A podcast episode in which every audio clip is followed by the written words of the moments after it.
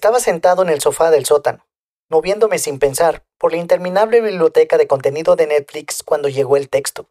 Había sido enviado desde un número desconocido y decía, hagas lo que hagas, no salgas del sótano.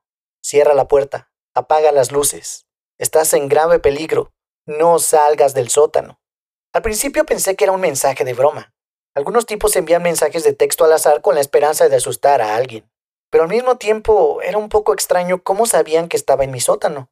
Después de todo, alguien que estuviera enviando un mensaje de texto con esto a números aleatorios no podría saber si la persona a la que le estaban haciendo la broma tenía siquiera un sótano.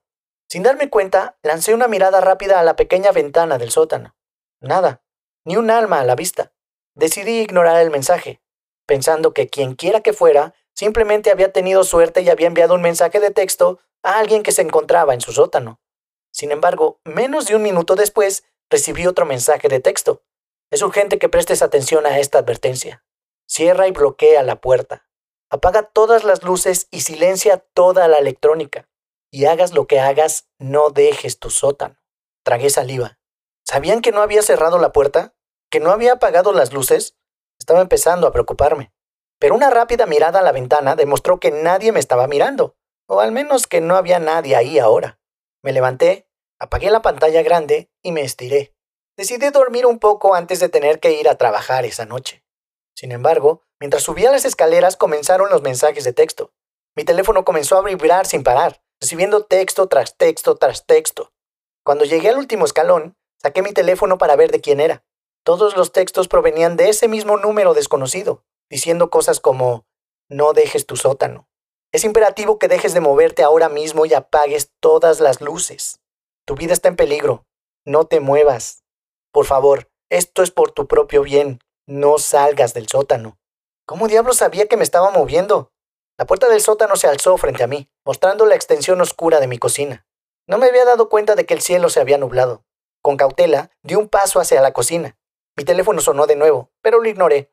Quienquiera que estuviera enviando mensajes de texto tenía que estar jugando algún tipo de broma, aunque yo no lo encontraba muy divertido. La tabla del suelo crujió bajo mi pie cuando salí a la cocina. De repente, un destello de luz iluminó el cielo gris y casi de inmediato siguió el estruendo de un trueno. Me estremecí, pero seguí caminando. Entonces escuché un fuerte crujido. Sin embargo, esta vez no vino de debajo de mi pie. De hecho, no provino de una tabla del piso en absoluto. Este crujido vino de mi puerta. El sonido era el inconfundible ruido de la puerta principal abriéndose lentamente, como si quienquiera que la estuviera abriendo intentara hacerlo en silencio. Tan pronto como se abrió la puerta, recibí otro mensaje de texto.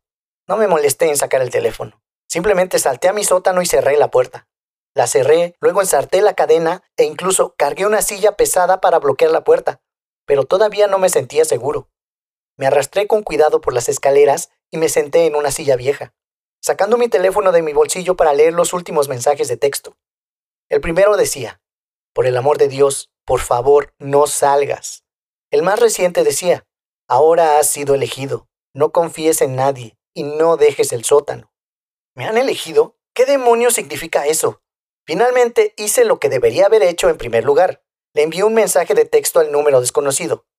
Escucha, no sé qué está pasando y no estoy seguro de querer averiguarlo. Por favor, Déjame en paz, no quiero ser parte de nada de esto. Ellos no respondieron. De repente, escuché un sonido procedente de detrás de la puerta del sótano, un crujido, el sonido de la presión que se ejerce sobre una tabla del suelo. Entonces, escuché el sonido del pomo de la puerta moviéndose. Me quedé helado. Volvió a moverse una y otra vez. Cada pequeño ruido que venía de más allá de la puerta cerrada del sótano me llenaba de terror, paralizándome de horror. Miré alrededor del pequeño sótano en busca de algo que pudiera considerarse remotamente un arma. Desafortunadamente, la habitación estaba casi vacía, y lo más parecido a una herramienta de autodefensa era el control remoto del televisor. Lo agarré y me agaché en la esquina de la habitación. Mi respiración se sentía demasiado fuerte. Mi cabeza se sentía como si estuviera dando vueltas. El frío sótano pareció cerrarse a mi alrededor. Empecé a imaginar sonidos. Al menos pensé que los estaba imaginando. Comencé a escuchar pasos, voces, susurros, resonaban a mi alrededor. Escuché chillidos provenientes de afuera de mi casa, luego gritos, luego silencio. Después de lo que pareció una hora, los sonidos cesaron. Solté un suspiro de alivio. Tal vez todo estaba en mi cabeza después de todo. Entonces, escuché un golpe en la ventana del sótano. Como mencioné anteriormente, la ventana del sótano es pequeña. De hecho, apenas podía ver fuera de ella. Sin embargo, pude vislumbrar algo fuera pasando velozmente. Reuní hasta la última gota de coraje en mí y grité débilmente. ¿Quién está ahí? Siguieron unos momentos de silencio. Luego una voz respondió. Oh, solo un viajero que busca refugio de la tormenta.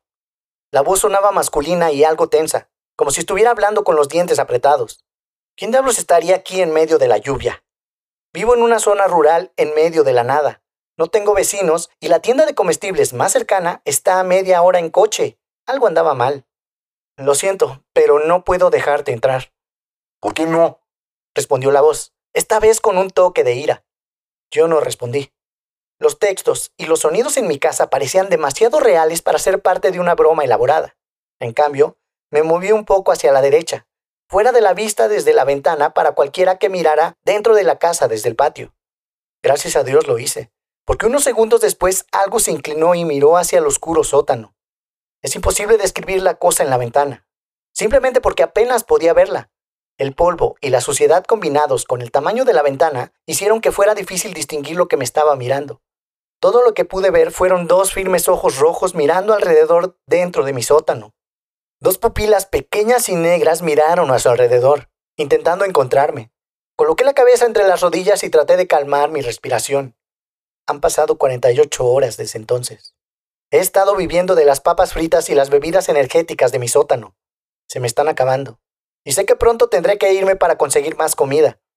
He pasado el último par de días sentado en la oscuridad, escuchando el sonido de los pasos y llamadas a mis puertas. Es enloquecedor, pero no puedo hacer nada. He intentado llamar a la policía y he intentado llamar al lugar donde trabajo. Tengo señal, pero por alguna razón nunca funciona. Nadie contesta nunca. Estoy aterrorizado y no sé qué hacer. Si alguien está escuchando esto, por favor, si recibe un mensaje de texto extraño de un número desconocido, escucha lo que te dice.